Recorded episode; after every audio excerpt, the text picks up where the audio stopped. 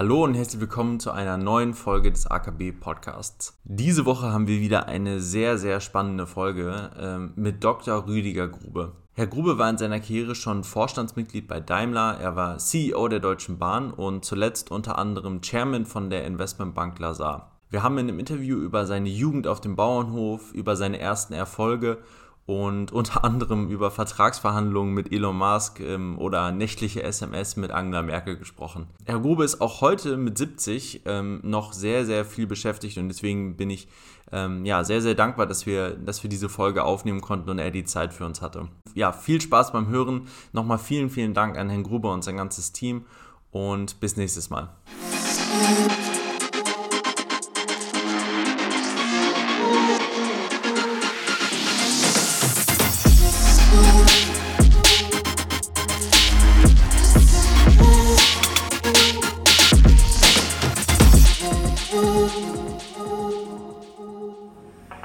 So, guten Morgen, Herr Grube. Wie geht's Ihnen? Ja, danke. Sehr gut. Und euch in Mannheim? ja, sehr gut. Uns, uns geht's auch super. Ähm, wo erreiche ich Sie denn gerade? Ich sitze bei mir im Hamburger Büro. Okay, und, und wie, ist so, wie ist so die Lage in Hamburg? Wie ist das Wetter? Äh, Wetter ist heute leider, obwohl wir ein paar wirklich schöne Tage hatten, ist heute so ein richtiges Hamburger Schmuddelwetter. Okay. Ja, ich, ich muss sagen, ich freue mich sehr, dass wir das jetzt ähm, hier hinbekommen haben. Wir haben auch ein äh, ganz interessantes Technik-Setup. Wir haben noch unseren Außenmitarbeiter äh, Finn, ähm, haben wir auch noch rekrutiert. Und äh, weil sie sind ja wirklich sehr viel beschäftigt. Also ich glaube, sie haben ja gleich, wir können ja nochmal äh, vielleicht nachher sagen, sie haben ja gleich auch noch alle möglichen Termine. Und ähm, ja, also ich freue mich erstmal, äh, dass Sie da sind und sage natürlich nochmal Danke auch im, im Namen des Vereins sozusagen. Ich sage euch aber auch mal ein großes Kompliment. Ich finde das klasse, dass ihr sowas äh, studentisch, das ist ja ehrenamtlich, was ihr macht, neben eurem Studium, ja. dass ihr solche Initiativen ergreift, finde ich echt klasse. Ich fühle mich da so ein bisschen an meine eigene Zeit erinnert und ich sage mal, das ist eigentlich die Grundvoraussetzung, wenn man im Leben erfolgreich sein will. Dann muss man immer ein bisschen mehr machen als der normale Durchschnitt. Also ein bisschen mehr Verantwortung übernehmen und auch selbst ein bisschen kreativ sein. Ich habe damals, äh, Podcast gab es noch nicht, noch nicht mal das mhm. Wort, aber es gab äh, zum Beispiel äh, Zeitung. Ne? Ich habe damals zum Beispiel äh, sowohl in der Schule als auch äh, während der Berufsausbildung eine Ausbildungszeitung gemacht. Und äh, das hat A natürlich viel Arbeit gemacht und B aber auch ein echtes Netzwerk geschaffen. Und mhm. über diese Möglichkeiten hatte man dann immer Zugang zu interessanten Persönlichkeiten, so wie ihr das ja letztendlich heute auch habt. Also was heute Podcast ist, war damals äh, Printmedien. ja, sehr, sehr interessant auf jeden Fall. Ähm, ja, Sie haben es jetzt eigentlich mehr oder weniger gerade schon angesprochen. Also Sie haben, äh, Ihr Lebenslauf ist, äh, würde ich mal schätzen, wenn man ihn ausdrücken würde, mehrere Seiten lang. Also ähm, wir können leider heute gar nicht über alles sprechen. Ähm, aber lassen Sie uns doch vielleicht trotzdem vorne anfangen, so mache ich das auch immer mit, mit meinen anderen Gästen. Und zwar, ähm, Sie sind, Sie sind ähm, auf, im, auf dem Land aufgewachsen, auf einem Bauernhof mit Ihrem Bruder und äh, mit Ihrer Mutter. Und ähm, das waren jetzt zumindest auch in damaliger Zeit nicht unbedingt äh, die besten Startbedingungen für eine akademische Lebenslauf. Ähm, wenn Sie jetzt mal so an Ihre Ausbildung und an Ihre Studienzeit und sowas denken ähm, und uns da mal so ein bisschen durchführen, warum war Ihnen diese, die akademische Ausbildung doch so wichtig? Ja, also jetzt dann nehme ich Sie mal beim Wort und fange wirklich vorne an. Äh, ja. Ich bin auf dem Bauernhof, so wie Sie es gerade gesagt haben, im alten Land in der Nähe von Hamburg aufgewachsen und äh, das ist eigentlich etwas sehr Schönes, auf dem Bauernhof aufzuwachsen. Nur meine Eltern haben sich, äh, da war ich fünf Jahre alt, mein Bruder war sechs, äh, haben sich getrennt. Und dann war ausschließlich meine Mutter äh, sozusagen für die Erziehung und das äh, Erwachsenwerden verantwortlich. Und meine Mutter hat immer darauf geachtet, dass wir beiden Brüder immer gleich behandelt werden. Das war ihr extrem wichtig. Warum sage ich das? Weil mein Bruder durch die Scheidung meiner Eltern einen leichten Sprachfehler bekommen hat. Er hat also gestottert.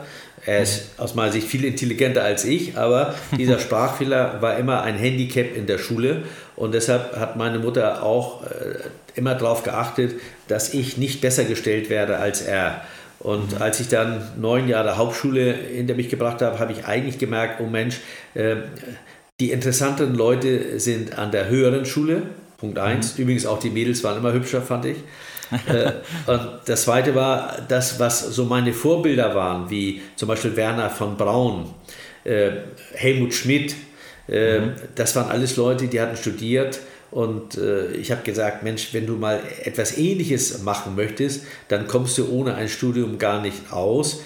Und das ist die Motivation gewesen, dass ich zum Beispiel dann mich gegen den Willen meiner Mutter selbstständig bei der Realschule angemeldet habe, nachdem ich neun Jahre Hauptschule gemacht habe. Äh, unter diesem Antrag ist nie eine Unterschrift gekommen. Das hat die Schulbehörde auch nie gemerkt, dass die mhm. Unterschrift meiner Mutter fehlte. Äh, und das dürfen Sie nicht mich verstehen. Das hat meine Mutter nicht gewollt, weil sie mir das nicht gegönnt hat. Sie hat es mhm. nur nicht mir äh, zugestanden, um nicht meinem Bruder sozusagen äh, das Gefühl zu geben, dass er benachteiligt ist. Ich habe das dann durchgezogen. Das war schwer, weil ich äh, in einen Klassenverbund kam, der schon seit äh, fünf Jahren zusammen war. Ich habe dann die erste, die neunte Klasse wiederholen müssen. Und ich sage mal, in der Zeit ist meine Fähigkeit zum Logistiker entstanden, weil ich mhm. pausenlos die Tasche von dem Lehrer getragen habe. Das war die einzige Form, um mich überhaupt dort in der Schule zu halten. Und dann ja. habe ich aber gemerkt, wenn du den Klassensprecher noch machst, und zusätzlich den Schulsprecher und zusätzlich noch die Schülerzeitung machst, dann bist du eigentlich unkündbar. Äh, das kann sich kein Lehrer äh, leisten. Also lange Rede, kurzer Sinn, ich habe dann auch den Realschulabschluss nach der 10. Klasse ganz gut geschafft, habe dann eine Lehre gemacht und vielleicht darf ich noch mal ganz kurz zurückgehen. Als ich zehn Jahre alt war, musste meine Mutter ins Krankenhaus und ich war eine Woche bei meiner Tante untergebracht. Mhm. Und die fragte dann am Mittagstisch, äh, was möchtest du mal werden? Und dann, wie aus der Pistole herausgeschossen, sagte ich, ich möchte gern Pilot werden. Und mhm. da fang, fing sie lachend, schallend an zu lachen und lachte mich aus, zumindest habe ich das so empfunden, und sagte mhm. mir, das schaffst du doch nie, dafür brauchst du auch Abitur. Und da ist unter meiner Haut ein kleiner Stachel gewachsen, und dieser Stachel hat mir mein Leben lang gesagt, dir werde ich es beweisen und dir werde ich zeigen, dass ich das schaffe. Das ist eigentlich völliger Quatsch. Heute lache ich darüber. Aber mhm. als Kind, wenn man zehn Jahre alt ist und vielleicht auch die Vergangenheit hat wie ich, mit geschiedenen Eltern, dann in einer kleinen Dorfgemeinschaft, wo man als Kind das Gefühl hat, jeder zeigt mit dem Finger auf ein, das hat mich schon äh, echt geärgert. Und äh, da habe ich wie man so schön sagt, alle Arschbacken zusammengepresst und habe gesagt, der zeige ich das.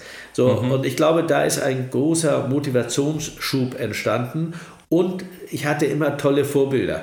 Also ich habe ja eben gesagt, ich habe mit zehn Jahren auch Helmut Schmidt kennengelernt im Rahmen mhm. der Hamburger äh, Flutkatastrophe. Er war damals Hamburger Innensenator und kam morgens nach der Flutkatastrophe mit dem Hubschrauber auf dem Deich angeflogen und stieg aus und sagte, Mädels und Jungs, ich habe eine gute und eine schlechte Nachricht. Die gute Nachricht, eure Schule ist kaputt und die schlechte, ihr müsst trotzdem hin. So habe ich Helmut Schmidt kennengelernt. Und äh, dann jetzt wieder zurück. Dann habe ich meine Ausbildung gemacht, damals beim Hamburger Flugzeugbau. Das wurde ja dann Messerschmitt Bölke Blum. Und mhm. dort habe ich wieder den Jugendsprecher gemacht, bin Mitglied in der IG Metall geworden und habe eine Zeitung aufgebaut. Die Zeitung hieß Der Spand. Der Spand, wissen Sie, ist, äh, gibt ja die Rundung des Flugzeugrumpfes und damit mhm. die Stabilität ist, hat man äh, solche Spante. Und diese Zeitung hieß Der Spand und äh, jeden Monat erschien diese Zeitung, immer 100 Seiten und da können Sie sich vorstellen, äh, weil wir keine Werbeannonce, nichts hatten, waren 100 Seiten viel. Und mhm. irgendwann bin ich an einem Punkt gewesen, wo ich nicht mehr selbst nachkam. Und dann habe ich meine alten Aufsätze aus der Realschul, äh, aus der Realschulzeit herausgesucht und habe die teilweise mit abgedruckt. Und da gab es einen Aufsatz, der hieß, die Überschrift, soll man da noch spenden? Es ging um Organspende. Und okay. was ich nicht wusste, der damalige Chef, Werner Blum, Mhm. Hat diese Zeitung auch bekommen und hat die mal mit nach Hause genommen. Eines Tages klingelt das Telefon bei meinem Ausbildungsmeister und dann äh, sagte der Ausbildungsmeister, hey, äh, Robert, der, der, der, oberste Chef hat angerufen, was will der von Ihnen? Sie sollen da jetzt mal sofort hochkommen. Ich war gerade in der spanabhebenden Verformung, war total mit Öl beschmiert und, und Späne am grünen Overall. Bin dann zu ihm hingegangen und der Werner Blom ist so ein bisschen einsilbig. Ich kam da rein äh, und dann sagt er sofort zu mir, äh, ja, guten Morgen, meine Frau möchte Sie gern kennenlernen. Und dann habe ich ganz frech gesagt, euch auch ganz gern. Und dann hat er mir einen Termin angeboten, eine Woche drauf an einem Donnerstag. Und sie wohnt in Blankenese. Und Blankenese ist ja in Hamburg der ganz feine, weiße mhm. Stadtteil. Da bin ich dann gewesen, es war sehr nett, es gab Tee, es gab tolle Kekse. Und beim Rausgehen, als ich sie dann verlassen wollte, sagte sie, Herr Gube, mein Mann und ich, wir unterstützen eine Reha-Klinik in Timdorf an der Ostsee. Haben Sie nicht Lust, die wird in der nächsten Woche eröffnet, haben Sie nicht Lust, mich zu begleiten? Oh, mhm. Das war natürlich das Angebot, weil ich gedacht habe, na jetzt fährst du dann nächste Woche mit einer schwarzen Limousine und einem Fahrer mit weißen Handschuhen nach Timmendorf. Leider war es aber nicht so. Sie hat gesagt, nein, wir treffen uns am ZOP, am Zentralomnibusbahnhof. Dann ja. sind wir tatsächlich eine Woche später mit dem Bus nach Timmendorf gefahren und auf der Rückreise, wir saßen hinten auf der letzten Bank, sagte sie zu mir, was wollen Sie eigentlich mal werden? Und ich wieder wie aus der Pistole herausgeschossen, Pilot. Ja. Aber äh, ich habe kein Geld, ich habe keine Unterstützung von zu Hause und von daher äh, werde ich mir wohl was anderes suchen müssen. Und deshalb mhm. lerne ich jetzt ja Metallflugzeugbauer. So, und das war eigentlich alles. Äh, der hat sich noch ganz kurz ein bisschen ein paar Details erkundigt. Dann bin ich nächsten Tag wieder in der Ausbildungswerkstatt gewesen, klingelt wieder das Telefon, ist wieder der Werner Blom am Telefon, ich möge doch bitte zu ihm kommen. Ich mhm. dann wieder zu ihm und dann öffne ich die Tür und dann sagt er nur einen Satz, sind Sie mit 300 D-Mark einverstanden? Und dann habe ich gesagt, Herr Blum, äh, ich verstehe das nicht, wofür 300 D-Mark? Er sagte, wieso? Meine Frau hat mir gesagt, Sie hören jetzt auf mit der Ausbildung, Sie schließen Ihr Studi äh, Ihre Ausbildung jetzt früher ab, sehen Sie zu, dass Sie schnell fertig werden und dann fangen Sie an zu studieren und äh, das finanzieren wir. Und dann mhm. habe ich gesagt, ja, aber wieso? Ja, sagt er, mein Vater hat eine Stiftung ins Leben gerufen, der Walter, die Walter Blum Stiftung.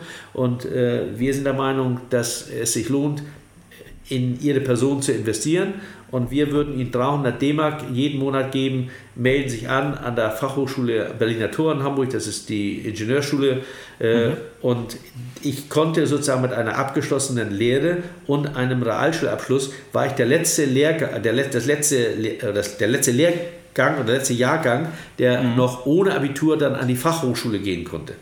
Ah, okay. So, das habe ich dann gemacht, ganz schnell ausgelernt, habe dann 300 D-Mark bekommen. Dann hat er aber gesagt, ich bekomme das Geld nur unter zwei Bedingungen. Erstens, in den Semesterferien muss ich immer bei ihm arbeiten. Und das mhm. Zweite, er will immer mein Zeugnis sehen. Das haben wir dann auch gemacht. Äh, bis ich dann die sechs äh, Semester äh, studiert habe und fertig war. Und dann äh, muss ich wieder zu ihm. Und dann sagt er, jetzt kommen Sie aber zu uns und arbeiten hier. Dann habe ich gesagt, nee, jetzt habe ich Blut geleckt, weil die ersten drei Semester waren für mich ganz, ganz schlimm. Also ich mhm. hatte keine trigonomischen Gleichungen richtig gelernt, ich hatte kein Englisch, das war so auf dem Niveau von Peter Pim und Billy Ball. Äh, mhm. Und dann habe ich mir im ersten Semester gleich einen Rechenduden gekauft, habe mir selbst Mathe beigebracht, habe mir selbst Englisch beigebracht, so gut wie irgend möglich und habe dann mit Ach und Krach bin ich durchs Vordiplom gekommen, aber mein Diplom nachher, das habe ich mit 1 absolviert. Äh, da mhm. habe ich mich deutlich gesteigert und dadurch hatte ich dann die allgemeine Hochschulreife. Wenn man besser als zwei ist, hatte man damals mit dem Abschluss einer Fachhochschule die allgemeine Hochschulreife. Und das war immer mein Ziel. Ich habe immer ein bisschen getrauert, dass ich kein Humboldtsches Bildungsideal äh, kennengelernt habe. Aber viele Freunde von mir hatten das. Und da habe ich gesagt, das möchte ich noch irgendwie machen. Und deshalb habe ich dann ein Zweitstudium gemacht, Berufs- und Wirtschaftspädagogik, äh, politische mhm. Wissenschaften und BWL. Und da sagte er aber, dann kriege ich aber keine 300 mehr, nur noch 150 Euro. Äh, beziehungsweise D-Mark waren das. So, das war eigentlich mein Weg und äh, ich habe da viel Glück gehabt und habe dann mein äh, Studium gemacht, erstes und zweites Staatsexamen. Und dann ist mir das alles ein bisschen zu langweilig geworden. Mit den Schülern fand ich super, aber mit den Lehrern, mit den Lehrerkollegen, das fand ich alles ein bisschen anstrengend, ein bisschen langsam alles. Wenn sie Bilder äh, an eine Betonwand äh, befestigen wollten, dann wurde eine Lehrerkonferenz einberufen. Das war mir alles viel zu administrativ und viel zu behördlich orientiert. Und dann habe ich äh, gesagt, jetzt promovierst du. Habe ich mich mhm. auf halbe Stundenzahl setzen lassen, habe promoviert und dann habe ich mich sechs Jahre beurlauben lassen und bin dann äh, damals äh, zu MBB zurück, zunächst als Freelancer. Äh, mhm. Und habe mich äh, mit der Diversifikation sehr stark beschäftigt, mit den neuen Technologien, insbesondere Photovoltaik, Biofermenter und äh, Windgeneratoren mhm. äh, um insbesondere die ersten politischen Programme damals auf die Schiene zu setzen. Da habe ich dann ersten intensiveren Kontakt zur Politik gehabt äh, und so bin ich dann langsam in die Industrie hineingekommen und nach zwei Jahren fragte man mich, ob ich nicht Lust hätte, die Diversifikation äh, von Messerschmitt Bolke Blom mitzuleiten. Warum sage ich mitzuleiten? Weil zwei waren dort schon in der Geschäftsführung und ich war der dritte. Und mhm. das habe ich mir ein Jahr angeguckt und dann habe ich festgestellt, äh, drei auf einer Kommandobrücke, wir waren alle gleichgestellt, das funktioniert mhm. nicht, es muss einer das Sagen haben. Und okay. dann, hab, wenn ich das noch ganz kurz sagen darf, und dann ja, äh, habe ich gesagt, Mensch, äh, das geht hier über die Zeit nicht gut. Dann habe ich mir einfach mal die Vorstände alle angeguckt bei Messerschmitt Bolke Blom und habe einen identifiziert, der mir echt gut gefiel. Das war auch der jüngste. Das war damals Hartmut Medon. Hartmut Medon war der jüngste äh, Vorstand. Das war ja auch mein Vorgänger bei der Bahn. Der war damals mhm. Airbus-Chef. Und äh, da habe ich mir einen Termin geben lassen. Das hat lange gedauert, bis ich einen bekommen habe. Dann habe ich mich bei ihm vorgestellt. Und dann, äh, habe ich, und dann hat er gesagt, ja, was möchten Sie? Sage ich, ich möchte gern für Sie arbeiten. Dann sagt er, ja, da gibt es viele. Äh, nee, sage ich, mein Konzept ist ein anderes. Ich biete Ihnen an, ich arbeite drei Monate umsonst und äh, wenn Sie der Meinung sind, ich bin der Richtige, dann können Sie mir das Geld im Nachhinein geben. Ansonsten schmeißen Sie mich raus. Das ist mein Risiko. Dann stand er auf, schlug mit der Hand auf meine Schulter und sagte, so hat sich noch nie jemand bei Ihnen vorgestellt, ich bin eingestellt. Und dann habe ich gesagt, ja, aber für welche Aufgabe? Ach so, sagt er, ich habe gedacht, Sie bewerben sich auf die Stelle, die bei mir frei ist, äh, als meine linke und rechte Hand. Mhm. Äh, also als sein Assistent und mhm. Leiter der Stabsabteilung. Und das habe ich dann gemacht. Und der Witz war, äh, mein erstes Büro, was ich dann bekommen habe, war genau das Zimmer, in dem der Herr Blum mir mal die 300 D-Mark angeboten hat. Und das ja, war so dann schließt sich der Kreis dann wieder. Wirklich, genau, da hat sich der Kreis wieder geschlossen. Ja, ähm, wenn ich nochmal kurz zurückgehen darf, ähm, an, an sage ich mal, in diese Führungsrolle, wo Sie da zu dritt waren. Ähm, was, was haben Sie da in dieser ersten Rolle irgendwie schon so über Leadership gelernt? Also Sie waren da jetzt ja für ein Jahr, ähm, nicht jetzt eine sehr lange Zeit, aber ich denke, das war ein, wahrscheinlich eine sehr lehrreiche Zeit für Sie, war ja auch Ihre erste Führungsposition. Mhm. Was haben Sie da irgendwie mitgenommen? Also Sie haben ja schon eine Sache gesagt, mit drei Leuten kann man ein Unternehmen nicht führen oder eine Abteilung, aber was, was war da noch so, was Sie da gelernt haben? Natürlich, ein äh, Vorstand besteht ja immer aus einem Team, gar keine Frage. Mhm. Aber es muss auch in einem Team muss es sozusagen einen Sprecher geben. Und es können nicht alle drei glauben, sie haben alle drei die gleichen äh, Sprecherfunktionen. Das ist das Erste. Äh, von, ich habe überhaupt gar kein Problem, mich unterzuordnen und im Team mitzuarbeiten. Ganz im Gegenteil, ich war ja neun Jahre Vorstandsmitglied äh, nachher von der Daimler AG Mercedes-Benz.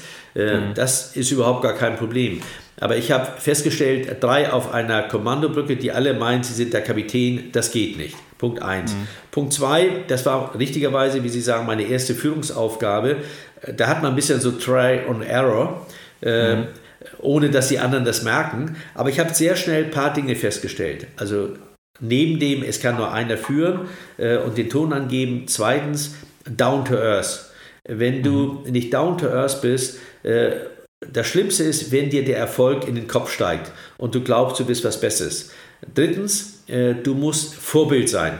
Wenn du kein Vorbild bist in den Augen der Mitarbeiter, denn zum Schluss musst du das Ergebnis, was du dir vorgenommen hast, kannst du ja nicht allein erreichen. Das kannst du nur mit den Mitarbeitern erreichen. Und deshalb mhm. viertens musst du äh, neben dem Vorbild wirklich mit Respekt und Wertschätzung den Mitarbeitern gegenüber gehen. Und fünftens, mhm. äh, man sollte als Vorgesetzter nicht glauben, dass man alles besser kann und äh, pausenlos äh, den Mitarbeitern sozusagen ins Wort fallen und äh, pausenlos sagen, wie es gemacht wird. Nein, den Mitarbeitern das Gefühl zu geben, dass sie selbst ihre Stärken wirklich auch äh, nutzen können, um sich selbst zu präsentieren, selbst darzustellen und dass sie auch selbst Verantwortung übernehmen können. Denn hm. zum Schluss wird ein Ergebnis immer nur dann gut, wenn es mir Spaß macht, wenn ich Leidenschaft dabei entwickle oder mit hm. Leidenschaft schon die Aufgabe übernehme dann können Sie davon ausgehen, wird das ein gutes Ergebnis. Aber wenn Sie das pausenlos nur kritisieren und den Mitarbeitern pausenlos nur sagen, wie blöd sie sind, dann müssen Sie mhm. sich wundern, wenn äh, die sich letztendlich auch nicht gebunden fühlen, nicht committen und letztendlich auch nur eine Verantwortung übernehmen, die in Wirklichkeit nicht mit Herz und äh, Seele wirklich äh, verinnerlicht ist. Mhm. Ja, sehr, sehr interessant. Das waren ja, ähm, wie alt waren Sie da eigentlich zu dem Zeitpunkt? Äh, ich war damals äh, 38. Ah, okay. Also auch schon eigentlich, ähm, also heutzutage wäre man wahrscheinlich jünger in der Position ähm, und vielleicht hat Ihnen das dann auch geholfen, dass Sie schon eigentlich, sag ich mal, in Ihrer Person schon ein gesettelter, ein gesettelter Mann sozusagen waren, Nein, oder? also ich glaube, gesettelt war ich mit Sicherheit nicht.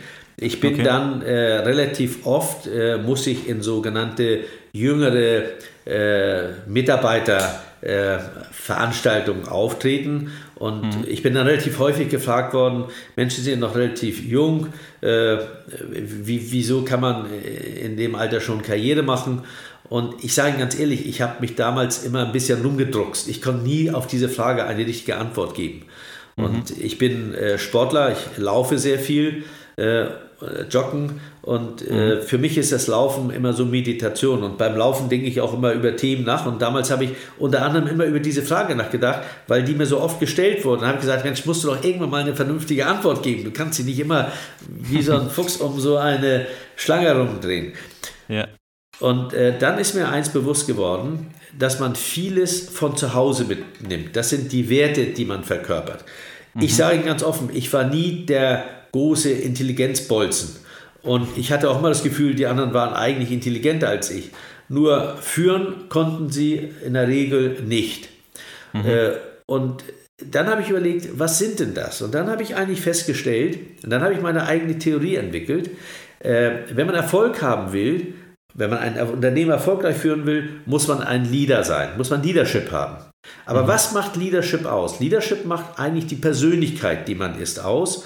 Und die Persönlichkeit ist nur dann eine Persönlichkeit, wenn sie eine natürliche Autorität darstellen. Also mhm. wenn sie eine Funktion Order per Mufti übernehmen, ja, mhm. dann ist das nicht gesagt, dass sie auch wirklich ein guter Führer sind. Dann haben sie per Anordnung diese Aufgabe bekommen. Deshalb mhm. scheitern ja auch viele. Aber mhm. wenn sie eine natürliche Autorität sind, dann werden sie natürlich auch in diese Verantwortung hineinkommen. Und dann mhm. habe ich gesagt, aber was macht dann letztendlich Persönlichkeit aus? Und das sind fünf Faktoren, und die würde ich Ihnen gerne sagen. Das erste ist, und mhm. da können Sie sich drehen und wenden, wie Sie wollen, da, das müssen Sie einfach akzeptieren, ist die Herkunft. Wo kommen Sie her? Das Elternhaus. Sie bekommen wahnsinnig viel von zu Hause mit. Äh, also so, so, so Sätze wie äh, behandle andere Menschen, wie du selbst behandelt wirst. Oder äh, trinke nicht äh, Wein und predige Wasser. Ja? Mhm. Äh, also all diese Themen, die sind mir von zu Hause aus vermittelt worden. Also das Elternhaus ist extrem wichtig. Das zweite ist die Schulbildung. Wo sind Sie zur Schule gegangen? Mit wem sind Sie zur Schule gegangen? Wer hat ihre, ihr, ihr Umfeld geprägt? Das mhm. dritte ist die Motivation. Wer motiviert sie? Wer hat sie motiviert? Bei mir war das äh, der Werner von Braun, der Helmut Schmidt. Das waren so meine beiden inneren Motivation, die ich immer wieder gestalkt habe und immer mhm. wieder mich interessiert hat und habe gesagt, Mensch, sowas würdest du auch gern, so ein Typ würdest du auch gern mal werden. Und das vierte äh, habe ich festgestellt, das sind die Werte. Die Werte, die man auch wieder von zu Hause vermittelt bekommen hat. Das, mhm. Bei mir ist es zum Beispiel Glaubwürdigkeit und Ehrlichkeit. Mhm. Zweitens Authentizität. Drittens Respekt. Viertens Wertschätzung, also Respekt für, für andere Menschen und Wertschätzung, den anderen Menschen auch das Gefühl zu geben, dass sie auch wertvoll sind. Dann mhm. Leidenschaft, weil ich festgestellt habe, wenn sie selbst nicht brennen und begeistert sind, werden sie ihre Leidenschaft auch nicht auf andere Menschen übertragen können. Und dann war bei mir noch das Thema Integer. Ne? Sie dürfen für bestimmte Dinge nicht empfänglich sein, also Thema Compliance. Und last but not least war für mich wichtig, immer diszipliniert zu sein. Zum Beispiel, wenn Sie in Führungsverantwortung sind, haben Sie abends zum Beispiel in der Regel zwei bis drei, manchmal noch mehr Einladungen. Aber mhm. da müssen Sie klar priorisieren, was Sie machen, was Sie nicht machen, äh, um nächsten, am nächsten Tag wieder fit zu sein. Denn wenn Sie am nächsten Tag pausenlos unausgeschlafen Ihren Job antreten, müssen Sie nicht wundern, wenn Sie zum Schluss auch nicht mehr erfolgreich sind. So, mhm. und dann kommt ein letzter Punkt. Das ist der fünfte Punkt. Also, erste war Elternhaus, zweite war Berufsausbildung, drittens war Motivation, viertens war die, waren die Werte und fünftens ist Erfahrung. Früher, in ihrem Alter, habe ich mich immer schlapp gelacht, wenn Ältere kamen und sagen, ja, aber du hast keine Erfahrung. Ne? Äh, mhm. dann habe ich immer gedacht, ja, dieser Pappsoldat, der will mir erzählen, Erfahrung, das ist das Einzige, was ich nicht habe. Aber heute weiß ich, die haben recht gehabt, weil bestimmte Aufgaben können sie nur machen, wenn sie wirklich Erfahrung gesammelt haben. Also ich mhm. werde auch oft gefragt, ja, wie haben Sie, warum konnten Sie den, der Vorstandsvorsitzende der Deutschen Bahn sein für immerhin acht Jahre?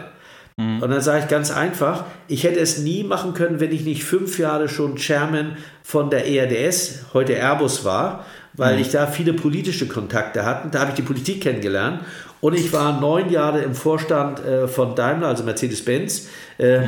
Und da habe ich einfach gelernt, wie ein Vorstand funktioniert. Da war ich zwar nicht Vorstandsvorsitzender, aber ich war Mitglied des Vorstandes. Und mhm. ich sage mal, diese beiden Komponenten, die brauchte ich ganz stark bei der Bahn, nämlich A, wie man ein Unternehmen führt, auch wie man einen Vorstand führt. Und das Zweite, wie geht man mit der Politik um. So, und das sind Erfahrungen. Und die habe ich eigentlich erst später erfahren, dass Erfahrungen wichtig sind ich sag mal, in der Regel Naturtalent hin oder her, aber wenn Sie von der Uni kommen, wenn Sie jetzt fertig sind, können Sie nicht sofort am Tag 1 ein Unternehmen mit 330.000 Mitarbeitern und 44 Milliarden Umsatz in 130 Ländern führen. Das geht einfach nicht. Wahrscheinlich nicht. So, und das, das sind Erfahrungen und die habe ich früher immer unterschätzt. Heute weiß ich, dass das ein ganz, ganz, ganz wichtiger Aspekt ist. Mhm, mh. Ähm, ja, sehr, sehr interessant, äh, muss ich sagen, auch, dass man da, dass sie diese Einsicht dann, dann auch bekommen haben, dass natürlich Erfahrung das auch ist, was dann Ältere ihnen wirklich auch voraus haben. Ähm, Aber dazu dann, gehört auch, wenn ich das sagen darf, ja. eine Erfahrung habe ich auch in meinem Leben gemacht. So mhm. einmal so nach dem Motto, jetzt habe ich einmal gelernt, einmal studiert und dann bin ich fertig und jetzt enjoy ich nur noch mein Leben. Ich erfreue mhm. mich. Das können Sie auch. Aber wenn Sie erfolgreich sein wollen, müssen Sie immer wieder lernen. Schauen Sie mal, ich habe angefangen im Flugzeugbau mhm. äh, und habe Flugzeuge, Raketen, Satelliten gebaut. Dann bin ich in die Automobilindustrie gekommen, wieder ein völlig mhm. anderes Feld. Und ich habe immer Respekt vor der Aufgabe gehabt. Ich glaube, das ist ganz wichtig, dass man Respekt vor der neuen Aufgabe haben muss. Dann mhm. äh, von der Luftfahrt bin ich zur Schiene gekommen. Ja, und jetzt von der Schiene, heute mache ich ja unter anderem auch den Aufsichtsrat äh, des Hamburger Hafens, also der HALA, der Hamburger Hafen- und Lagerhausgesellschaft, und habe mit mhm. dem Wasser zu tun. Und von daher äh, muss ich ganz offen sagen, eins musste ich immer, lernen, lernen, lernen.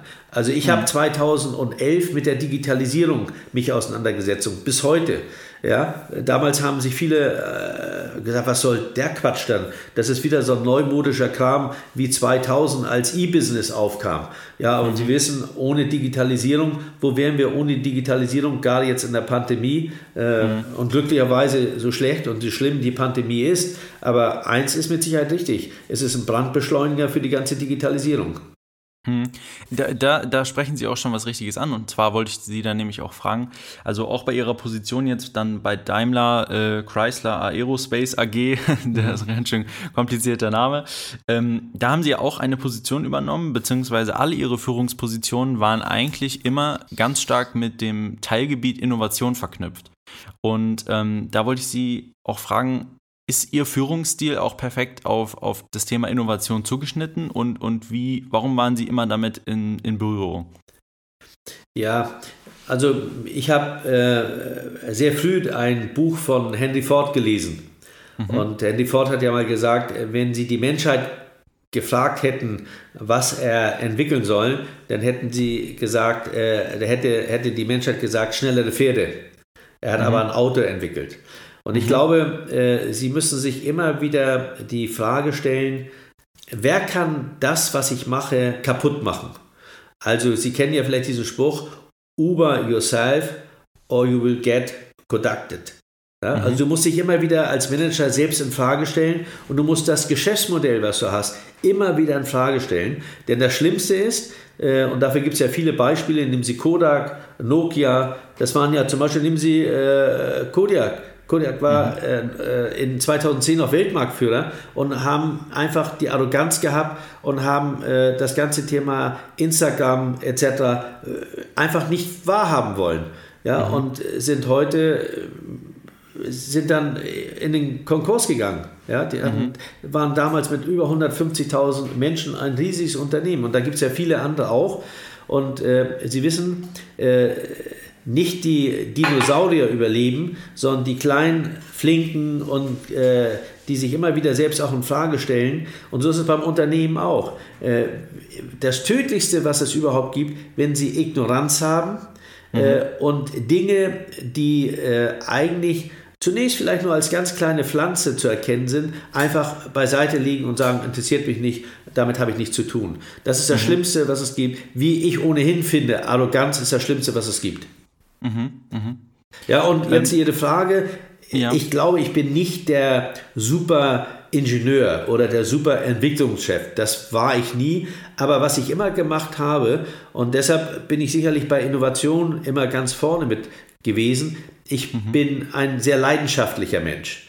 Und mhm. äh, wenn Sie keine Leidenschaft haben, dann dürfen Sie sich nicht mit Innovation beschäftigen. Ja, das, das, das glaube ich. Das sieht man, was, ähm, was halten Sie von solchen Leuten wie Elon Musk? Was ist da so Ihr. Äh, ich kenne Elon Musk sehr gut, weil ich 2008 die erste Beteiligung von Tesla äh, verhandelt habe, denn damals mhm. war ich Vorstand äh, bei Daimler und wir mhm. hatten uns ja mit 10% an äh, Tesla beteiligt. Äh, mhm. Und das war 2008 und da hatte ich die Chance, mit Elon Musk äh, direkt persönlich auch zu verhandeln. Das ist mhm. ein großartiger Visionär.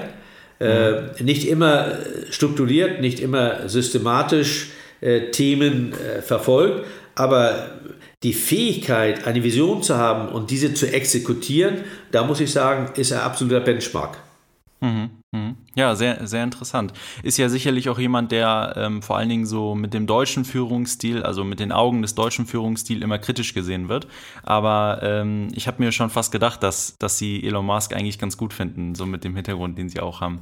Ja, Elon Musk, äh, aber das ist ja häufig so. Ich sage mal, der Mensch hat immer 100 Prozent.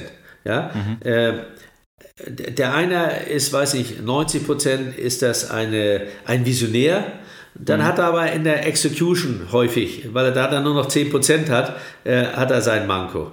Es mhm. gibt nur wenig Leute, die äh, beides 50-50 haben. Deshalb mhm. ist Elon Musk wichtig, der ist sehr visionär und beschreibt seine Vision auch so, dass sie umsetzbar ist. Mhm. Äh, aber er braucht dann die Leute, die es umsetzen. Mhm. Ja? Wenn er nur 50% für seine Vision und 50% in die Execution setzen würde, könnte er gar nicht so visionär sein, wie er ist. Deshalb ist mhm. meine Theorie, der Mensch hat immer 100%, aber die 100% sind total unterschiedlich verteilt. Mhm.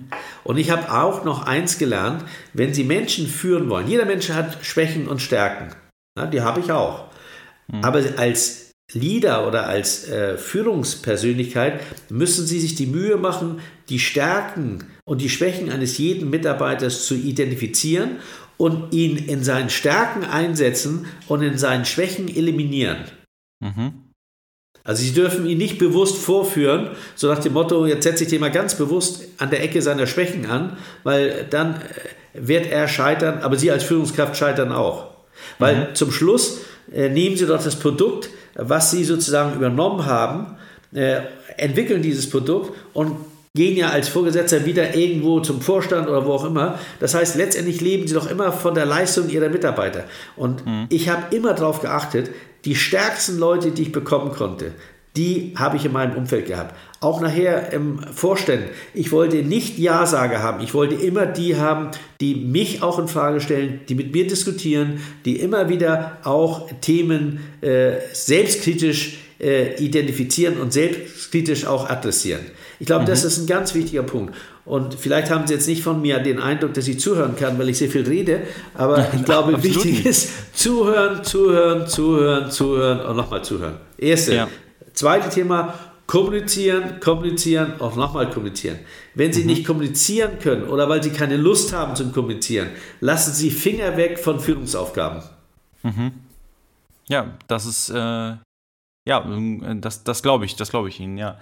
Ähm, dann nochmal, wir waren jetzt schon eben, einmal waren wir schon kurz da, aber 1996, glaube ich, sind sie dann äh, zu, sind sie dann zu Daimler gegangen. Ähm, und da haben sie dann mehrere Positionen irgendwie inne gehabt, ähm, bis dann, ähm, ja, also über einen größeren Zeitraum. War das für Sie die intensivste Phase, sage ich mal, berufliche Phase, die Sie bis dato hatten und beziehungsweise die Sie vielleicht auch jemals hatten? Und wie haben Sie das so wahrgenommen? Ja, vielleicht darf ich das ein bisschen umfangreicher umschreiben. Und zwar, ja, ich war ja dann, ich habe vorhin gesagt, ich war Assistent von Hartmut Medon, äh, mhm. so seine linke und rechte Hand. Und ich habe bei Hartmut Medon wirklich viel gelernt, weil er mir immer gesagt hat, we are one body. Äh, und mhm. ich durfte immer dabei sein, ob Vorstandssitzung oder was auch immer. Ich war immer dabei. Ich war wirklich, er hat mich behandelt, als wäre ich ein Vorstandsmitglied. Und da habe ich mhm. wahnsinnig viel gelernt. Und eines Tages lernte ich äh, äh Jürgen Schemp kennen. Und äh, Jürgen Schemp war damals Vorstandsvorsitzender der DASA, der Deutschen Aerospace äh, AG und äh, fragte mich nach einer Aufsichtsratssitzung, was ich eigentlich von der Mobilisierungskampagne halte, die er gerade initiiert hat bei der DASA. Und da habe ich ihm gesagt, Herr Schemp, äh, wollen Sie eine ehrliche oder eine höfliche Antwort? Da sagt er natürlich die ehrliche. Dann habe ich gesagt, ich sage Ihnen ganz ehrlich, ich halte das für einen totalen Scheiß. Äh, hm. Sagt er, wieso das denn? Nun musste er leider weg, weil sein Flieger startete. Das war hier in Hamburg-Finkenwerder. Er hat sein Flieger stand bei uns da auf dem Flugplatz und mhm. er musste zurück nach München. Und dann sagte er, ich werde mich bei Ihnen melden, das müssen Sie mir erklären. Und dann hat er sich tatsächlich ein paar Tage später gemeldet bei mir und hat gesagt, Rube, äh, Sie haben mir erzählt, Sie halten davon überhaupt nichts. Würden Sie das vielleicht mal im Rahmen einer Vorstandssitzung der DASA, die ich organisiere, einmal vortragen? Weil mir mhm. ist an einem Feedback sehr interessiert. Tatsächlich, 14 Tage später hat er an einem Samstag eine Vorstandssitzung bei der MTU, an, äh, bei der MTU am, am Bodensee äh, abgehalten, organisiert mhm. und ich wurde eingeladen zu einem der Tagesordnungspunkte Mobilisierungskampagne und dann habe ich mich sehr gut vorbereitet, habe eine Präsentation äh, gemacht, weil ich gesagt habe, Mobilisierung heißt ja, dass die Menschen, die in dem System arbeiten, nicht, nicht sich anstrengen, nicht genug anstrengen, nicht genug motiviert sind und und und. Und ich habe gesagt, ich fand das einfach einen ziemlichen Schlag ins Gesicht für alle, die sehr motiviert sind. Mhm. So, und dann, äh, als ich die Präsentation gemacht habe, äh, stand er auf und sagte dann zu seinen Kollegen, ja, was, was denkt ihr denn? Wie denkt ihr denn darüber? Und da habe ich mhm. festgestellt, diese Mobilisierungskampagne war nie die Idee von Jürgen Schremp, sondern es war die Idee von dem Arbeitsdirektor. Mhm. Äh, so, das heißt, der Schrem selbst hat sich nie richtig damit identifiziert und hat mich sozusagen dann vor den Kahn gespannt, um seinen Kollegen zu sagen, was er selbst bescheuert findet. Okay. So, und als es dann zu Ende war, sagt der Schrem zu mir, junger Mann, Sie gefallen mir. Äh, ich möchte Sie in einem halben Jahr äh, wiedersehen. Ich möchte mich mit Ihnen über Ihre Karriere unterhalten. Mhm. Und da habe ich gedacht, naja, das bla bla bla, das machen ja viele Vorstandsvorsitzenden, der meldet sich nie. Exakt mhm. auf den Tag genau klingelt das Telefon, das hat er sich auf Wiedervorlage gelegt und sagt mhm. der junge Mann, ich möchte gern, dass Sie äh, äh, kommen, ich möchte gern, äh, dass wir uns über Ihre Karriere unterhalten. Dann bin ich hingegangen, hat er gesagt, Sie auf, ich werde Vorstandsvorsitzender von Daimler, das habe ich damals erfahren, aber ich möchte mhm. ganz gern, wenn ich hier weg bin, möchte ich ganz gern, dass Sie Direktor werden. Das war eine Ebene unterm Vorstand. Manfred Bischoff wird mein Nachfolger bei der DASA und Sie werden der Technologie- und Planungschef der DASA. Mhm. Und das war für mich natürlich, also ganz offen gesagt, ich habe gedacht, äh, es ist ein Lottogewinn, aber ich habe auch nicht äh, die, die Zuversicht gehabt, dass ich das kann. Ich habe dann mhm. auch mir selbst die Frage gestellt, oh, ist das nicht eine Nummer zu groß und kannst du das überhaupt? Ich habe immer Respekt gehabt vor den Aufgaben, die ich angenommen habe. Und ich habe das dann aber trotzdem gemacht, offensichtlich auch nicht so schlecht. Und nach einem Jahr, das war im Mai 1995 und im Mai 96 ruft Schemp mich an, da war er schon Vorstandsvorsitzender und sagte, abends um 22 Uhr hat er mich privat angerufen, Herr Gruber, können Sie morgen früh in Stuttgart sein? Und dann habe ich gesagt, mhm. ja, naja, wenn der große Meister ruft, dann komme ich nach Stuttgart. dann bin ich nach Stuttgart morgens gefahren und dann sagt er, Herr Gruber, passen Sie mal auf, äh, ich bin jetzt zwar hier Vorstandsvorsitzender bei Daimler, aber ich habe nichts zu sagen. Sei wieder schlimm, Sie sind doch der große Vorstandsvorsitzende. Nein, sagt mhm. er überhaupt nicht, weil ich bin zwar der Holdingchef, Daimler Benz AG hieß das ja damals noch, aber darunter mhm. sind lauter Aktiengesellschaften. Da gibt es Mercedes-Benz Aktiengesellschaft, die DASA Aktiengesellschaft, die DEBIS Aktiengesellschaft der Verdienstleistungen, sagt er, und die haben alle ihren eigenen Aufsichtsrat, die haben alle ihren eigenen Vorstände und mhm. wenn das dann in den Konzernvorstand kommt und ich sage, damals Helmut Werner war der Vorstandsvorsitzende von Mercedes-Benz, Helmut, kann ich auch noch Nein sagen? Dann sagt er, du Jürgen, das tut mir leid, das haben wir bei uns im Vorstand schon beschlossen. Das ist sogar schon im Aufsichtsrat gewesen. Und sagt er, ich kann eigentlich nur immer das nachvollziehen, was die gemacht haben. Und das stört mich. Und da hat er mhm. gesagt, können Sie mir einen Gefallen tun? Spielen Sie einfach mal drei Monate U-Boot bei uns im Konzern. Sie machen Ihre Aufgabe bei der DASA weiter, natürlich ein bisschen abgeschwächt, aber beschäftigen Sie, gehen Sie einfach mal bei uns in den Konzern und identifizieren Sie mal, was in diesem Konzern nicht in Ordnung ist. Das mhm. habe ich dann drei Monate gemacht. Nach drei Monaten habe ich dann eine exzellente Präsentation gemacht, weil ich wusste, Schremm und ich war auch dafür bekannt, ich habe immer Protokolle in der Sitzung, wenn sie gewesen ist, am Ende der Sitzung war das Protokoll fertig. Dafür mhm. war ich bekannt, das war mein USP. Und der zweite USP war immer, ich habe immer die besten Präsentationen gemacht. Äh, dadurch bin ich im Konzern immer aufgefallen. So, und dann habe ich diese Präsentation gemacht und habe gesagt, Stemm, Sie haben viel zu viele Ebenen, die entscheiden. Wir sind viel zu langsam. Wir haben Planungszyklen, die sind absolut nicht mehr State of the Art und, und, und, und. Das habe ich mhm. ihm dann vorgetragen. Und dann habe ich gesagt, und äh, Sie müssen eigentlich die Aktiengesellschaften, die unter der Holding hängen, die müssen Sie in die Daimler-Benz AG hineinmerchen, damit mhm. es nur noch einen Vorstand gibt. sagt er, ja Mensch, sagt er, das gefällt mir. Mhm. Wären Sie bereit, äh, das meinen Vorstandskollegen mal vorzutragen? Hat er wieder an einem Wochenende, an einem Sonntag, das war der 31. August 1996, mhm. musste ich das dann präsentieren auf dem Lämmerbuckel. Der Lämmerbuckel ist so die, die Uni von Daimler, gibt es heute noch auf den Filtern. Und dort bin ich dann, der, die Vorstände kannten mich gar nicht, nur Jürgen Schremm. Dann habe ich mhm. das vorgetragen und als ich fertig war, sagte Jürgen Schremm, stand da auf und ging zu Helmut Werner und sagte, Helmut, als Mercedes-Benz-Chef war er natürlich der wichtigste Vorstand. Was hältst du davon, was der junge Mann hier vorgetragen hat? Und er sagte, Jürgen, ich sagte ganz offen, das ist genau das, was ich auch sage. Wir sind viel zu komplex, wir sind viel zu inflexibel, wir haben viel zu viele Führungsebenen und, und, und. Und dann sagte Jürgen Schemp, ja, was haltet ihr davon, wenn wir diesen jungen Mann ab morgen früh, ab 1. September 1996 zum Chef der Konzern, der Konzernstrategie machen? Mhm. Er hat mich gar nicht vorher gefragt. Ja. Und dann äh, habe ich nur dreimal Schluckatmung bekommen. Äh, und dann sagt er, das schaffen Sie, das schaffen Sie. Und dann habe ich gesagt, aber Shem, ich habe doch mit Autos nie was zu tun gehabt. Äh, ja. ja, sagt er, das ist Quatsch, das kriegen Sie. Sagt er, meine Herren, äh, ich möchte hiermit bekannt geben, äh, der Herr Grube ist ab morgen früh der Direktor für die Konzernstrategie. Direktor bei Daimler, das war wirklich schon was, auch gleich mhm. unterm Vorstand. Und Herr Grube, Sie haben die Aufgabe, jeden Donnerstag machen Sie jetzt eine, bereiten Sie eine Sonder- Vorstandssitzung vor, wo wir mhm. uns mit der Frage beschäftigen, wie können wir diesen Konzern richtig organisieren, wie können wir ihn flinker, schneller, kostenoptimierter und und und machen. Und dann habe ich mhm. jeden Donnerstag eine Vorstandssitzung gemacht. Ich bin dann wirklich ab nächsten Tag dann der Chef der Konzernstrategie gewesen. Ähm, so, und äh, dann haben wir wirklich harte Gefechte gehabt, weil natürlich irgendwann haben die Vorstände erkannt, was sie sich selbst angerichtet haben, weil war natürlich klar, sie haben mhm. ihre Vorstandsaufgaben abgeben müssen in den Aktiengesellschaften. Die ganzen mhm. Aufsichtsräte wurden aufgelöst und jetzt waren sie nur noch Mitglied des Konzernvorstands und Divisionsleiter. Mhm. So, das haben wir dann aber auch alles hingekriegt und am 27. Januar 1997 haben wir dann äh, den Merger der ganzen Aktiengesellschaften in die Holding geschafft. So, und damit war ich natürlich bekannt wie ein bunter mhm. Hund. Und damit war eigentlich innerhalb des Daimler-Konzerns so ein bisschen meine Karriere gelegt. Ich war dann derjenige, der den Schlemm dazu verholfen hat, dass er dann wirklich ein Vorstandsvorsitzender geworden ist und nicht ein Frühstücksdirektor. So, und dann mhm. hat sich dann langsam meine Karriere weiterentwickelt. Mhm. Also man kann eigentlich sagen, ähm, sie hatten schon auch viel Glück immer, aber sie haben das auch herausgefordert, oder? ja, ich glaube, so als äh, wenn man, genau wie ein Unternehmer, warum ist ein Unternehmer ein Unternehmer? Weil er bereit ist, Risiken zu nehmen, aber die Risiken dann auch zu managen. Und mhm. ich bin eigentlich im Unternehmen immer wie ein kleiner Unternehmer gewesen. Ich habe mir immer gesagt, komm, ich nimm's, obwohl ich gar nicht richtig wusste, wie ich das lösen soll. Aber ich habe die Erfahrung gemacht, der Weg ist dann das Ziel. Auf dem Weg, es zu lösen, findet man auch wieder Wege, wie man etwas lösen kann.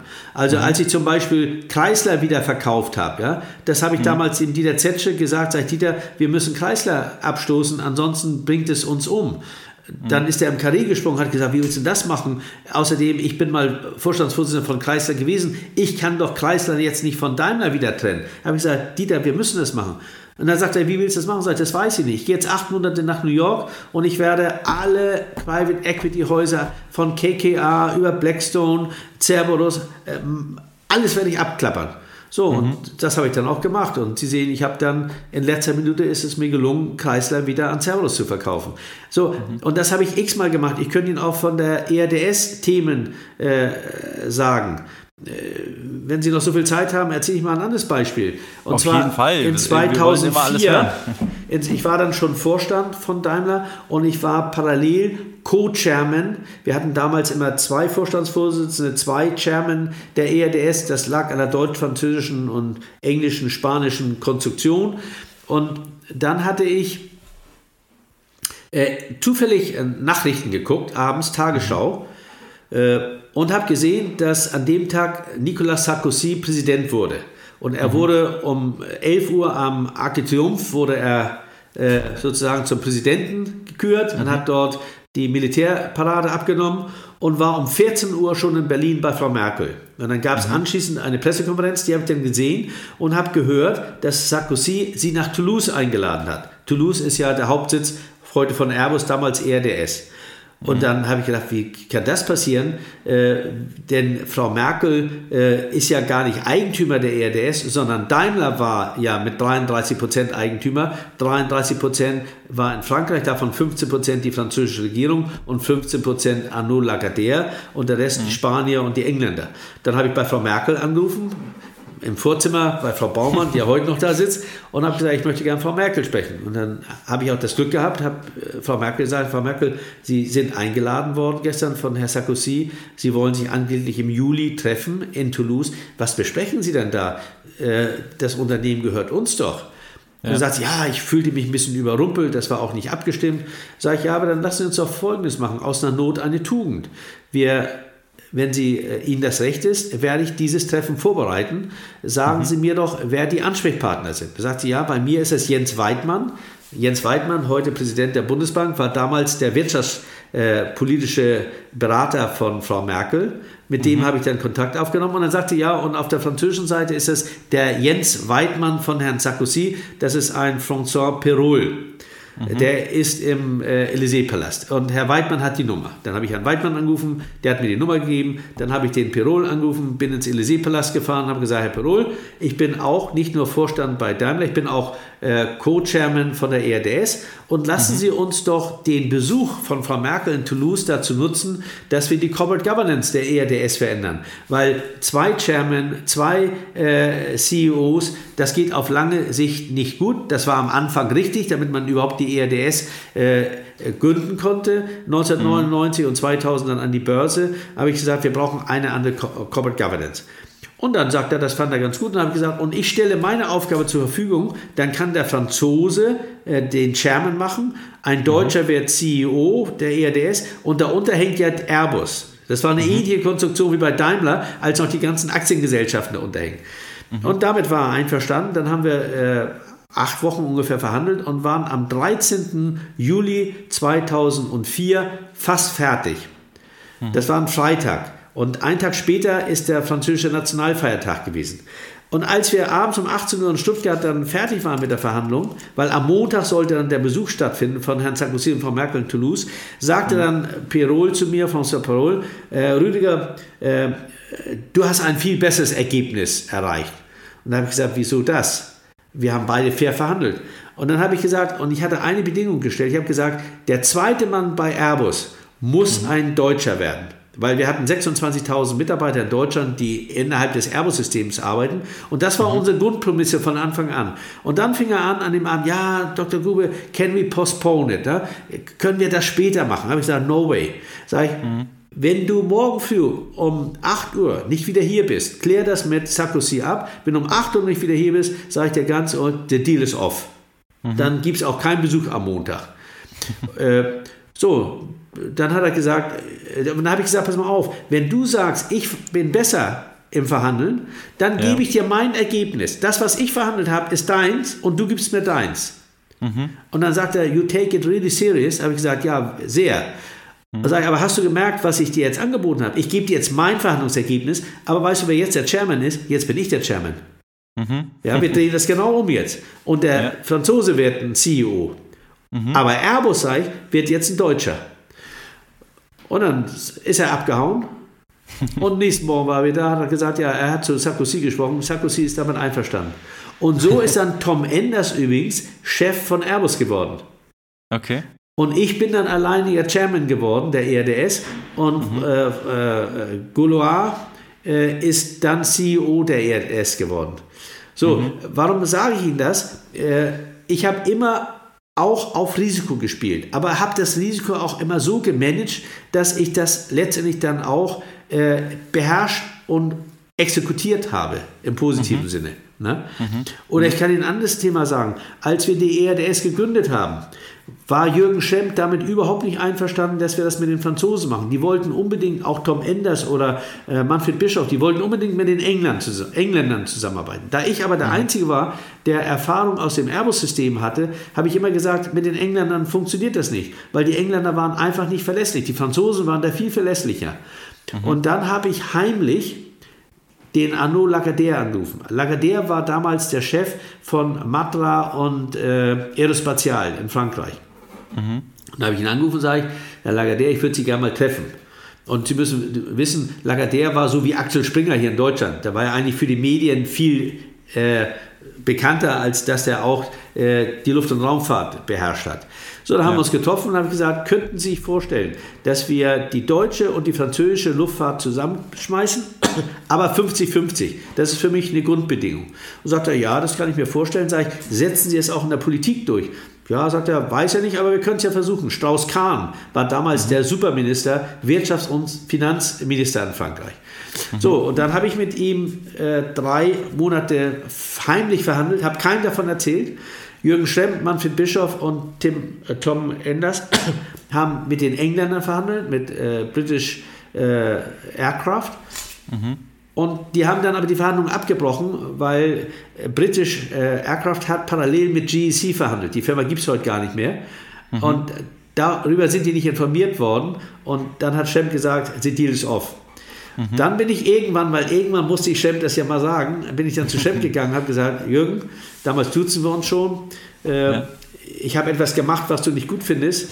Ich bin der Meinung, wie du weißt, dass die Zusammenarbeit mit den Franzosen viel besser klappt. Und ich möchte mich dafür einsetzen und ich bitte dich, kann es ein Gespräch mit Herrn Lagardère geben? Nein, auf keinen Fall. Würde der auch nach Deutschland kommen, sagt er. Sag ich ja. Da sagt er, nee, der Wein in Frankreich ist besser, dann gehen wir nach Frankreich. So, dann sind wir in Frankreich gewesen, haben einen wunderbaren Abend verbracht und war, er war auch ein bisschen angetrunken zum Schluss. Und als die Sitzung zu Ende war und äh, Lagardère hat ein wunderschönes Haus direkt in der Nähe des Élysée-Palasts und wir gehen mhm. die Treppe runter, nimmt er mich in den Arm, sagt er, du, sagt er, ich glaube, du hast recht, industriell klappt das, aber politisch kriegst du es nie hin. Sag, mhm. pass auf. Dann sind wir zu, zu Strauss-Kahn gegangen, Lagardère und ich, erstmal allein. Und dann hat äh, Strauss-Kahn gesagt, Herr Gruber ist ganz schön und gut, aber Sie sind ja nur normales Mitglied. Äh, also es muss schon mit dem Hauptgesellschafter, dem Vorstandsvorsitzenden besprochen werden. Da habe ich gesagt, okay, mhm. äh, dann werde ich Herrn Schemm kontaktieren. Und Schemm sofort, ja, nach Frankreich gehe ich nicht. Und wird er auch nach Deutschland kommen? Sage ich, ja, da kommt noch nach Deutschland. Gleiche Antwort wieder, der Wein ist aber besser, also war nach Frankreich gegangen. Als wir dann bei Herrn Strauss-Kahn ins Zimmer reinkamen, machte Herr Strauss-Kahn diese Bewegung und am Tisch hat er einen Knopf den betätigte er und dann drehte sich eine ungefähr 10 Meter lange Bücherwand in den Raum und dann konntest okay. du in einen anderen Raum reingucken und da war ein Tisch gedeckt wie bei Ludwig XIV. aber nur für zwei. Und da sagte Strauß Kahn, Herr Gube und Herr Lagardère, äh, bitte haben Sie Verständnis, aber ich möchte mit Herrn Schremp alleine reden. Mhm. Und dann haben wir nur gesagt, Jürgen, äh, ruf mich bitte an, äh, wenn du fertig bist, wir holen dich ab. Es war dann nachts um eins kein Telefonat, nachts um zwei kein Telefonat, um drei mhm. kein Telefonat, um halb vier telefonierte, äh, rief er mich an und dann haben wir ihn abgeholt. Und dann haben wir ihn gefragt, schon im Auto, Jürgen, sag mal, wie war's und was habt ihr besprochen? Äh, ich weiß nicht. Und der hat nichts mehr zusammenbekommen, weil er total volltrunken war. Und dann musste ich am nächsten Tag bei Strauss-Kahn anrufen und habe gesagt, Herr Strauss-Kahn, sagen Sie mal, was habt ihr denn besprochen? Lange Rede, kurzer Sinn. Es gab dann noch einmal ein Treffen in München bei Käfer. Ja. Und dann hat Schremp, Schremp war so ein Typ, so schwarz-weiß, so nach dem Motto, entweder macht ihr das oder nicht. Mhm. Und dann hat er im Laufe dieses Gesprächs zu Herrn Strauß-Kahn gesagt, Herr Strauß-Kahn, wenn Sie jetzt nicht eine klare Antwort in der Politik für dieses Unternehmen, was wir planen zu kreieren, bis zum 14. Juli uns eine klare Antwort geben, dann ist der Deal off. Und dann mhm. ist Strauß-Kahn aufgestanden und hat gesagt, Herr Schlemm, ich lasse mich nicht erpressen, dann ist der Deal heute off. Ist aufgestanden und ist gegangen. oh, habe ich gedacht, so ein Scheiß, jetzt hast du dir so viel Mühe gegeben und alles ist umsonst. Und dann habe ich Strauß-Kahn einen Tag später angerufen und gesagt, Herr Strauß-Kahn, entschuldigen Sie bitte, aber der Schlemm ist so, wie er ist. Nehmen Sie das nicht so übel, lassen Sie uns weiterverhandeln. Dann habe ich vier Wochen alleine weiterverhandelt mit Lagardère und nach vier Wochen, am 14. August, waren wir fertig. Mhm. Und du musste ich ja wieder zu Schlemm, weil ich, er musste ja nur irgendwie mitmachen. Dann bin ich wieder zu Schlemm gegangen und habe gesagt, Jürgen, jetzt wirst du mich sicherlich rausschmeißen, weil ich habe etwas gemacht, was du nicht gut findest. Er sagt, ja, was hast du denn gemacht? Ja, sag ich, ich habe heimlich weiterverhandelt. Dann steht er auf und wissen, was er zu mir sagt? Hm. Ich habe nie was anderes von dir erwartet.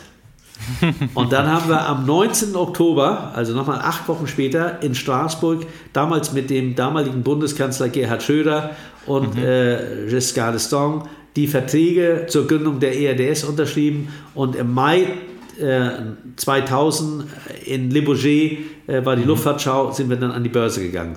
Damals haben wir 23 Milliarden Umsatz gemacht im gemergten Zustand. Heute macht Airbus 67 oder 68 Milliarden Umsatz. Also das mhm. ist wirklich eine Erfolgsgeschichte.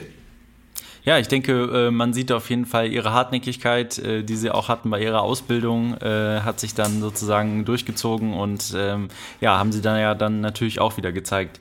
Ähm, danach ging es ja für sie dann, also da waren noch auch Zeiten dazwischen, aber ich meine, der nächste große Step ähm, in, ihrer, in, ihrem, in ihrer Karriere war dann die Deutsche Bahn. Ja. Und ähm, sie haben den Konzern eigentlich aus einer Krise oder aus einer Affäre raus ähm, übernommen und ähm, was, was braucht es da für einen Leadership-Style, wenn man ein, ein Unternehmen aus einer Krise übernimmt? Ja, ich, bei mir äh, klingelte am 31. März äh, 2009 äh, nicht das Telefon, sondern ich bekam eine SMS. Ich habe jeden Abend immer meine Post gemacht. Ich hatte so ein mhm. Prinzip, dass ich nie meine Post habe liegen lassen, weil ein Tag später war schon die doppelte Post. Und deshalb habe ich es immer abends gemacht. Und meistens habe ich mich immer in die Küche gesetzt weil äh, Familie war noch irgendwie abends dann da und dann habe ich immer am Küchentisch meine Post gemacht und dann kriegte mhm. ich ein äh, paar Sekunden vor 12 Uhr eine SMS von der Bundeskanzlerin. Sehr geehrter Herr Grube, äh, die habe ich natürlich sehr gut gekannt mittlerweile durch die ERDS und Airbus und äh, kriegte eine SMS, sehr geehrter Herr Grube, äh, könnten Sie mich morgen früh anrufen? Und daraufhin habe ich ganz frech zurückgeschrieben, sehr geehrte Frau Bundeskanzlerin, auch Vorstände von Daimler arbeiten um diese Zeit noch. Wir können auch gern jetzt noch telefonieren. Und dann haben wir mhm. zwei Minuten später zusammen telefoniert und dann hat sie mir gesagt, äh, dass sie sich leider äh, von Herrn Medon äh, trennen muss als Vorstandsvorsitzender der Deutschen Bahn und ob ich mir vorstellen könnte, das zu übernehmen. Aber ich müsste morgen früh nach Berlin kommen. Nun wissen mhm. Sie, 2009, 2008, 2009 war die Weltwirtschaftskrise die Finanzkrise. Und äh, wir hatten damals äh, bei Daimler auch große Probleme, weil äh, the name of the game was Cash. Cash was the name of the game. Äh, mhm. Und Liquidität war überall eng, äh, auch im Automobilgeschäft. Und äh, ich hatte damals den Auftrag im Vorstand, äh, darüber nachzudenken, wie wir einen Shareholder bekommen, äh, der uns äh, zwei Milliarden äh, zur Verfügung stellt. Das habe ich dann gemacht und habe Abu Dhabi äh, gefunden und hätte mhm. eigentlich an dem Tag, am 1. April, nach Wien fahren müssen, um die Verträge zu unterzeichnen. Und dieser mhm. Termin war mittags um 1 Uhr in Wien angesetzt. Und nun sagt aber die Bundeskanzlerin, ich müsste morgens kommen.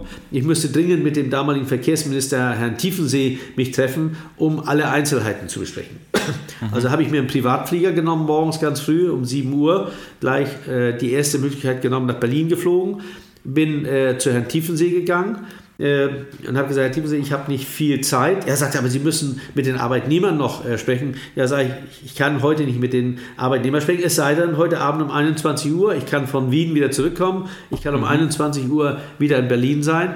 Er sagt, ja, dann machen wir das. Und jetzt gehen Sie aber bitte noch in den äh, Bahntower. Da wartet nämlich Werner Müller. Werner Müller, wissen Sie, unser Ex-Wirtschaftsminister. Der war mhm. damals Aufsichtsratsvorsitzender der Bahn. Der wartet auf Sie, der möchte mit Ihnen die Verträge besprechen.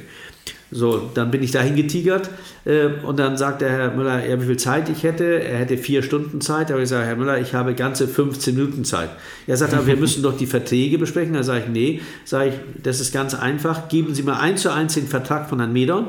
Schlechteren Vertrag akzeptiere ich nicht, aber einen besseren will ich auch nicht haben. Geben Sie den Vertrag. Ja, sagt er, mehr nicht. Nee, sage ich, geben Sie mir den Vertrag, dann ist das. Ja, sagt er, aber Sie müssen ja auch noch mit den Arbeitnehmern sprechen etc. Sage ich, ja, ich bin um 21 Uhr wieder zurück. Wenn die Arbeitnehmer interessiert sind, dann können wir uns um 21 Uhr ja gern treffen. So, mhm. das Problem war nur, ich hatte aber meiner Frau davon noch nichts erzählt. Und wenn sie ja, okay. der Vorstandsvorsitzende der Bahn werden, das hat schon extrem Einfluss auf die Familie, weil sie politisch so in der Öffentlichkeit stehen. Äh, mhm. da, da, müssen sie, das müssen sie schon mit der Familie besprechen. Mhm. Dann bin ich, habe ich meine Frau angerufen auf dem Weg zum Flughafen, habe gesagt, du, äh, Schatz, kannst du einmal ganz schnell zum Flughafen nach Stuttgart kommen? Äh, ich komme in die Tiefgarage zu dir ins Auto, ich muss dir was erzählen, aber ich muss ganz schnell weiter nach Wien fliegen. Dann mhm. sagt sie, okay, was ist dann passiert? Sag ich, erzähle ich dir gleich. So, dann bin ich in Stuttgart gelandet, in die Tiefgarage, äh, habe mit meiner Frau besprochen. Sie fand das überhaupt nicht gut, weil äh, der Hartmut Medon ist ein guter Freund von uns, ist auch unser Trauzeuge gewesen. Und mhm. wir wussten natürlich, was der alles auch in der Öffentlichkeit über sich ergehen lassen musste. Und mhm. wir wissen auch, wie er darunter gelitten hat. Und dann hat meine Frau gesagt, willst du dir das wirklich antun? Du hast doch einen super Job. Du bist Vorstand von Daimler. Du bist Chairman von der ERDS. Das musst du alles abgeben. Und dann mhm. habe ich gesagt, ja, aber ich würde natürlich gerne nochmal Vorstandsvorsitzender sein. Das ist doch noch was anderes, als wenn du Mitglied eines Vorstandes bist. Und Chairman ist ja so wie ein Aufsichtsratsvorsitzender, sage ich, das ist natürlich kein CEO. Und dann hat sie gesagt, ach weißt du, wenn ich jetzt Nein sage, äh, dann weiß ich, bist du unglücklich, also mach's. Du, mhm. du, Im Inneren deines Herzens möchtest es ja machen. So, und dann bin ich nach, habe ich gedacht, vielen Dank, super. Dann bin ich nach Wien geflogen. Abends um 21 Uhr war ich bei den Arbeitnehmervertretern und äh, am 1. Mai war ich Vorstandsvorsitzender der Deutschen Bahn. Vier Wochen später war ich da. So, und das war ja die Datenaffäre. Äh, mhm. So, ja, und da habe ich natürlich äh, eigentlich am ersten Tag und die erste Woche gesagt, ich bin pausenlos von Journalisten natürlich belagert worden. Die haben unten vor der Tür gewartet, äh, um mich abzufangen, wenn ich rausgekommen bin. Und ich habe mhm. mal gesagt, entschuldigen meine Herren und Damen, meine Damen und Herren, ich werde innerhalb der ersten 100 Tage nichts sagen. Geben Sie mir 100 Tage und dann kann ich. Und ich habe ja vorhin schon erwähnt, ich laufe immer sehr viel. Mhm. Und morgens bin ich durch den äh, Zoogarten, da durch den Zoo gelaufen, Zoologischen Garten gelaufen, gejoggt. Und dann hat, ist mir einmal eine Frage eingefallen ich wusste mittlerweile so viel. Und da habe ich gesagt, irgendwann kann dir ja auch einer mal die Frage stellen, Herr Grube, wann haben Sie das dann alles erfahren? Und warum haben Sie noch 100 Tage gewartet? Und da habe ich gesagt, okay, das mache ich nicht mehr. Ich weiche von meiner Strategie ab und gehe jetzt, nachdem ich geduscht habe, ins Büro und sage zu den Stabsleuten, wir machen in zwei Tagen eine Pressekonferenz. Mhm. Dann bin ich zurück ins Büro, habe den Kommunikationschef zu mir geholt und habe gesagt, damals ist auch heute noch Oliver Schumacher, sage ich, Oliver, äh, pass mal auf, gib eine Nachricht raus, in zwei Tagen gibt es eine große Koffer, äh, Pressekonferenz. Und der hat beide Hände über den Kopf zusammengeschlagen, so nach dem Motto, das kannst du doch nicht machen. Du hast doch mal gesagt 100 Tage, habe ich gesagt, nein, ich weiß so viel mittlerweile, ich muss das jetzt sagen. Und das war auch mhm. genau richtig. Ich habe dann wirklich alles äh, der Öffentlichkeit gesagt, was ich in der Zwischenzeit äh, wusste. Äh, und das hat mir äh, unheimlich viel Respekt äh, gezeugt, äh, ja. dass ich gesagt habe, was alles schiefgelaufen ist. Und dann musste ich ja bis auf eine Ausnahme den gesamten Vorstand auswechseln, weil mhm. sie alle in irgendeiner Form was mit der Datenaffäre zu tun hatten. Und einmal stand ich da äh, mit einem Unternehmen von äh, damals, äh, weiß ich, 36 Milliarden Umsatz, heute machen sie mhm. 44 Milliarden Umsatz und kein Vorstand mehr, kein vollständigen Vorstand. Aber das ja. haben wir dann auch ganz schnell hinbekommen. Dann musste ich als nächstes den gesamten Vorstand der S-Bahn Berlin austauschen, weil die mhm. äh, Haarrisse an Rädern verschwiegen hatten und nicht mitgeteilt haben. Äh, und jetzt müssen Sie wissen, die S-Bahn Berlin hat mehr Gäste in einem Jahr als die ganze Schweizer Eisenbahn. Ja, also nur mal, damit Sie wissen, die S-Bahn in Berlin ist ein wirklich großes Geschäft mit 3600 Mitarbeitern. Da muss ich dann auch sofort einen total neuen Vorstand einsetzen. So, und das habe ich eigentlich nur deshalb gemacht, weil ich immer wieder gesagt habe, Du musst alles, was du weißt, auf den Tisch legen, weil alles, was beim Vorstandsvorsitzenden auf den Tisch kommt, wissen 20 Leute vorher. Ja, also Sie, Sie, Sie müssen einfach wissen, wenn der Vorstandsvorsitzende was weiß, wissen das auch andere Leute im, im Unternehmen. Und mhm. irgendwann kommt alles raus. Die Wahrheit wehrt und lebt am längsten. Mhm. Auch wenn es manchmal weh tut und Sie sagen, oh Mensch, hat das jetzt noch Not getan. Aber bringen Sie die Wahrheit und das, was Sie wissen, auf den Tisch. Alles andere bringt nur Ärger. Schauen Sie das Thema Winterkorn an, schauen Sie sich das Thema Stadler an und, und, und. Da kann ich Ihnen x andere Beispiele nennen, äh, mhm. die alle in die Hose gegangen sind, weil sie geglaubt haben, sie können Dinge, die sie wussten, für sich behalten. Mhm. Da, da würde mich mal eine, eine Sache vor allen Dingen interessieren. Ähm, ich weiß, Sie, sind, Sie müssen auch gleich noch zu einem anderen ähm, Termin. Ähm, Jetzt befinden wir uns ja in Deutschland, beziehungsweise die ganze Welt, aber ähm, brechen wir es mal auf Deutschland runter, auch in der Krise. Wie gefällt Ihnen eigentlich so der Leadership-Style, der im Moment so an den Tag gelegt wird von den Leuten, die, die Deutschland leiten? Also eins habe ich mir für mein ganzes Leben vorgenommen, äh, nicht ein Klugscheißer zu sein. So nach dem Motto, mhm. wissen Sie, diese typischen Bier-Stammtischgespräche äh, und äh, aber ich glaube, trotzdem sagen zu dürfen, äh, dass sich die deutsche Politik nicht mit Ruhm bekleckert hat. Mhm. Äh, wie das ganze Thema Covid-19, obwohl es so gut anfing, äh, jetzt mhm. exekutiert worden ist, das ist wirklich ein Trauerspiel. Und da haben wir wirklich keine gute Figur abgegeben. Und was mich so traurig macht, ist, dass der Impfstoff BioNTech Pfizer ist hier in Deutschland äh, entstanden, auch diese neue mRNA-Technologie, äh, mhm. die ist ja hier auch entwickelt worden, natürlich auch mit Hilfe von amerikanischen Patenten und und und, aber sie ist hier in Deutschland entwickelt worden. Und deshalb sage ich immer, was hat Deutschland heute, was andere Länder nicht haben? Wir haben ein fantastisches äh, Schulsystem, wir haben ein fantastisches Sozialsystem, äh, mhm. wir haben alle Voraussetzungen, äh, um wirklich das auszunutzen und auszuschöpfen, was uns in den letzten Jahren immer wieder reich gemacht hat. Das ist äh, die Bildung, äh, Forschung und Entwicklung. Wir haben keine Rohstoffe und und und. Wir können nur durch Forschung, Entwicklung und durch Bildung glänzen, indem wir in der Welt diejenigen sind, die die Innovation zutage bringen. Und mit mhm. BioNTech, mit dem Impfstoff haben wir es bewiesen, aber leider, ganz offen gesagt, haben wir es anschließend vergeigt, weil man nicht das ganzheitliche System gesehen hat. Äh, man wollte in dem Fall an der falschen Ecke sparen und da sah man wieder, äh, da sind keine Unternehmer am Werk gewesen. Dieses Thema mhm. wäre mit Sicherheit, wenn das von Unternehmern gemanagt worden wäre, deutlich besser ausgegangen. Und mhm. schauen Sie nur zum Flughafen in Berlin. Das ist genauso ein äh, Jammerspiel. Oder schauen Sie jetzt auch, was da äh, in Brandenburg passiert mit der Tesla-Fabrik. Das sind mhm. alles Themen, wo Deutschland sich keinen Bärendienst erweist. Das sind alles Dinge, wo sich der Wettbewerb und insbesondere das Ausland schlapp lacht. Mhm. Ja, das, das ist ja an sich, äh, ja, also ein, ein, äh, ja, also ein, ein gutes Schlusswort, würde ich sagen. Ähm, ja, vielen Dank. Genau, am Ende von allen Folgen nur eine kleine Sache noch. Da frage ich immer meine Gäste nach einem Ratschlag für unsere Zuhörer. Es sind eigentlich alles junge Studenten und ähm, ein Ratschlag vor allen Dingen natürlich von sehr erfahrenen Leuten wie Ihnen ist immer ähm, viel wert. Und ähm, ja, haben Sie irgendwas, was Sie, was Sie den Zuhörern irgendwie mitgeben können? Ja, ich werde immer wieder gefragt, Herr Grube, gibt es eine Blaupause für Erfolg? Und mhm. ich sage immer, Erfolg ist kein Schicksal, ja? Mhm. Äh, wenn man Wunder erreichen will, dann muss man beten. Äh, mhm. Erfolg hat was mit harter Arbeit zu tun. Und deshalb für junge Menschen sage ich immer, vergesst eins, wenn Fußballer aufs Fußballfeld gehen und wollen gewinnen, dann muss es im Kopf stimmen. Und deshalb sage ich, Siegen beginnt im Kopf. Sie mhm. müssen, wenn Sie was werden wollen, müssen Sie auch äh, siegen wollen. Und mit Vincent Churchill äh, wenn sie gewinnen wollen, müssen sie bereit sein, einmal mehr aufzustehen, als sie hingefallen sind. Mhm. Auch hinfallen gehört dazu. Ich bin x-mal auf die Schnauze gefallen und auf die Nase und habe mir eine blutige Nase geholt.